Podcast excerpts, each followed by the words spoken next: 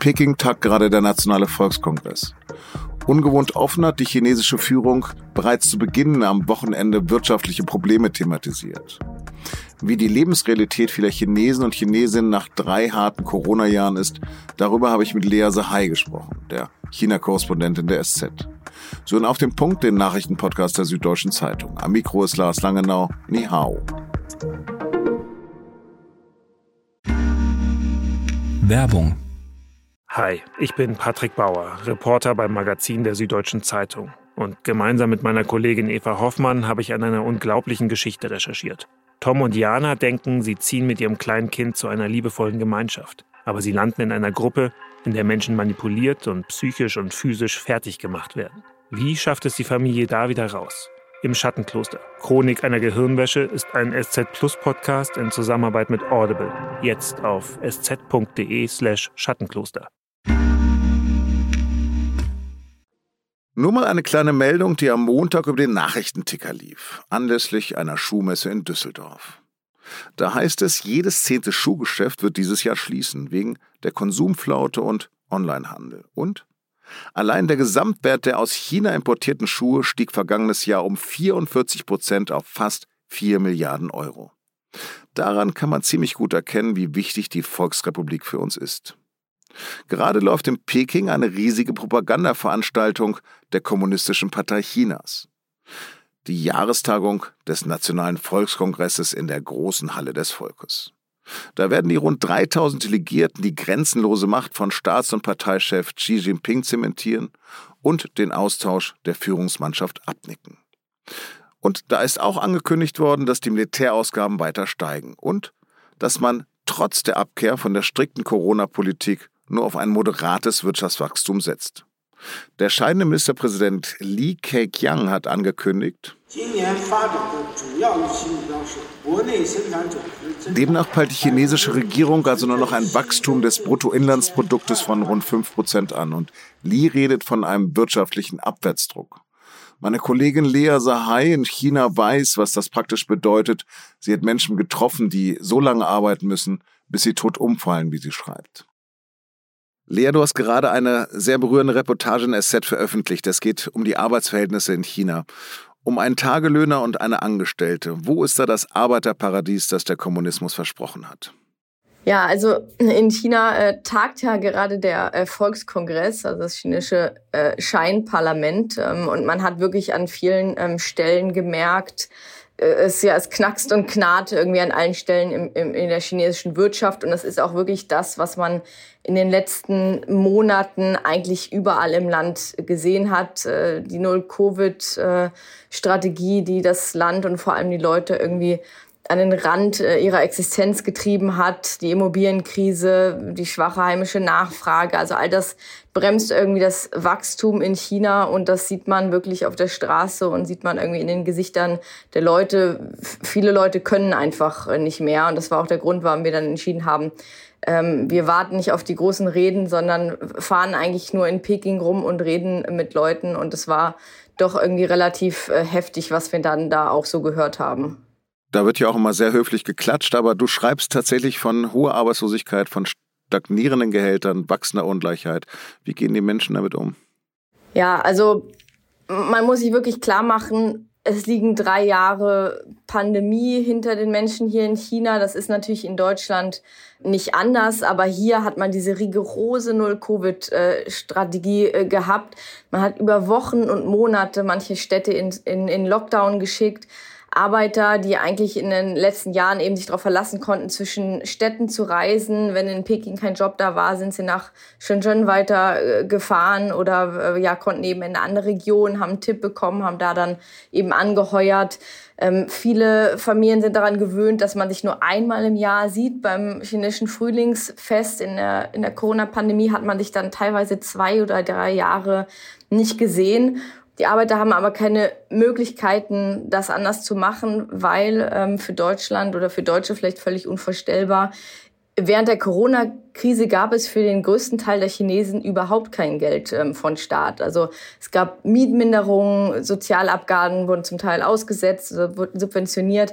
aber eigentlich mit jedem, mit dem wir jetzt in den letzten Tagen gesprochen haben, haben gesagt, von diesem Geld haben wir nie was gesehen und wenn niemand einem Geld gibt, dann muss man arbeiten. Und das war wirklich in den letzten Wochen und Monaten vor diesem November und Dezember, als dann die Öffnung kam, hat man das überall gespürt. Die, die Leute konnten nicht mehr. Ich habe mich immer gefragt, wissen die das, spüren die das in Peking nicht, dass das hier ganz, dass das Ganze hier nicht mehr gut geht. Und so ging es ja auch am Ende nicht mehr weiter. Äh, Im Dezember sind sie dann ja auch, äh, sind sie ja auch umgeschwenkt und haben dann eben ja die Öffnung verkündet. Du bist vorhin nicht auf meine Frage eingegangen, ist das nun das Arbeiterparadies? Ich glaube, ich weiß deine Antwort, aber ist das denn Kapitalismus pur? naja, also man muss sich ja daran erinnern, ähm, China hat sich in Ende der 70er Jahre äh, unter Führung von Deng Xiaoping, dem großen Wirtschaftsreformer, geöffnet. Und der hat damals gesagt, ähm, einige sollen zuerst reich werden. Und da war das so allgemein akzeptiert, ja, solange alle äh, Stück für Stück reicher werden, äh, können eben manche ganz, ganz schnell und ganz, ganz äh, reich werden und wir kommen dann da schon so hinterher. Ähm, so hat man sich das irgendwie erklärt. Und es gibt ja auch wirklich, oder es gab sehr große Erfolge. Äh, 2020, äh, seit 2020 lebt zumindest offiziell kein Chinese mehr in absoluter Armut. Es gibt keinen kein Hunger in China. Das ist natürlich wirklich eine unglaubliche äh, Leistung, ähm, die ja die Chinesen eben erreicht haben durch die sehr harte Arbeit auch der letzten Jahrzehnte. Ähm, nichtsdestotrotz, ähm, die Schere zwischen Arm und Reich ist gewaltig hier im Land. Millionen Leute leben ja eigentlich nur knapp oberhalb eben dieser Armutsgrenze.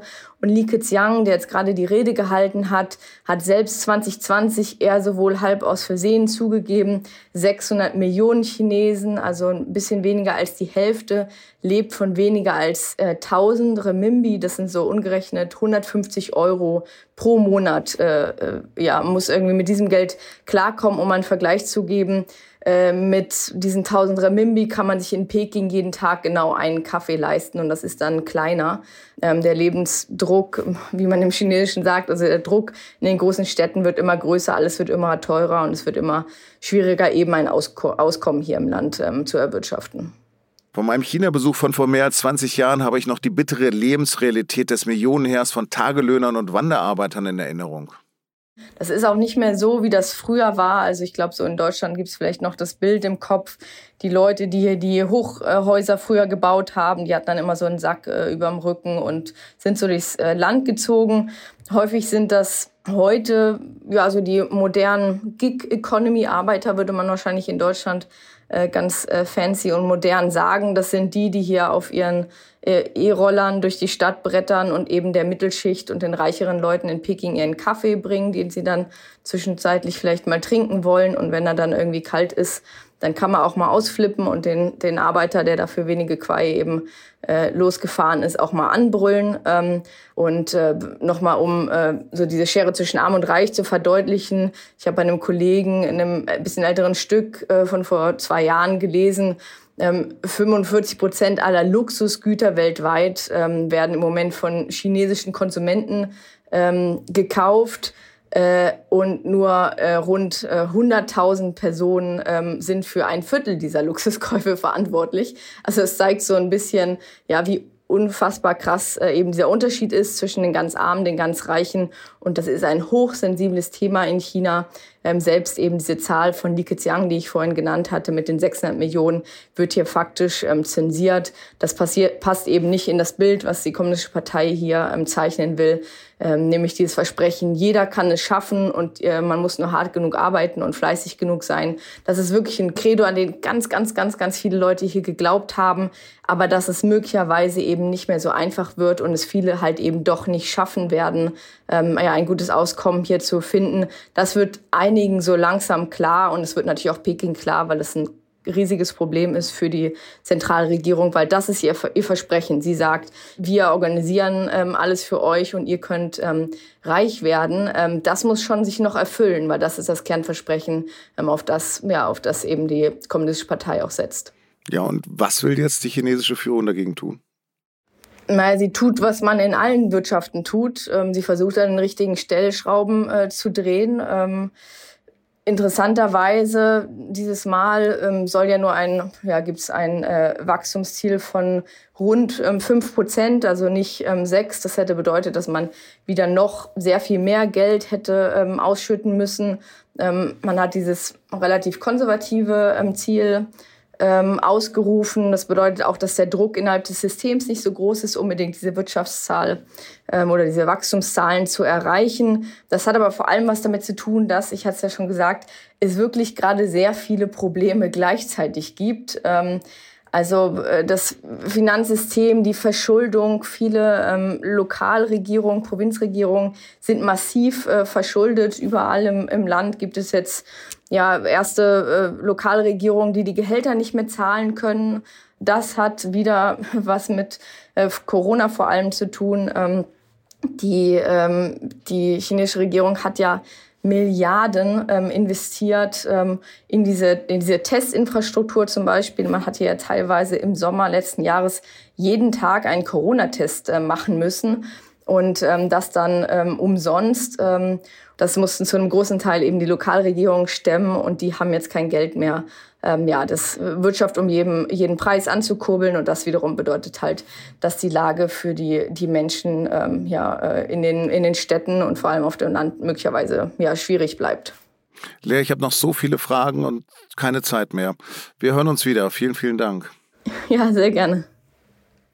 Die Reportage über die Arbeiter in China habe ich Ihnen in den Shownotes verlinkt.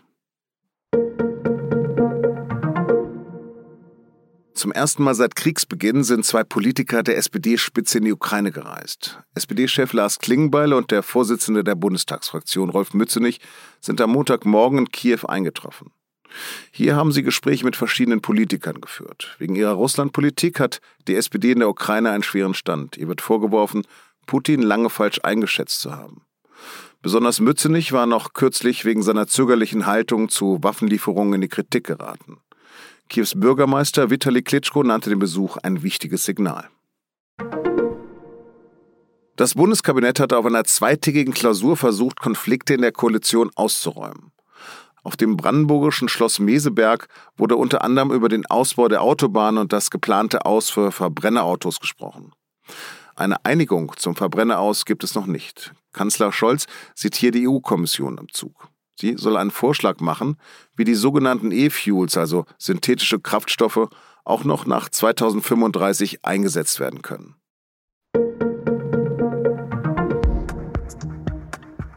Kennen Sie das auch? Man ist sich absolut sicher und dann passieren die dümmsten Fehler. Mir ist das am Freitag in der Sendung über die Berliner SPD mal wieder passiert. Die hat eins schwarz-rot im Bund verdammt und strebt nun selbst eine GroKo an. Und da habe ich ein Bonmot Robert Gernhardt zugeschrieben, das aber von F.W. Bernstein stammt. Das mit den Elchen, Sie wissen schon. Zwar sind beide aus der neuen Frankfurter Schule, aber es ist trotzdem falsch. Danke an unseren Hörer Hans-Otto Burschel. Dass Sie uns darauf hingewiesen haben, war nicht klugscheißerisch, wie Sie schreiben, sondern einfach peinlich für mich. Wenn Sie Fehler entdecken, Kritik oder auch Lob üben wollen, dann freuen wir uns immer über Post persönlich an die Moderatoren oder an podcast.sz.de. Redaktionsschluss für Auf dem Punkt war 16 Uhr. Produziert hat die Sendung Justin Patchett. Vielen Dank für Ihr Ohr und bestenfalls beide Ohren. Bis morgen.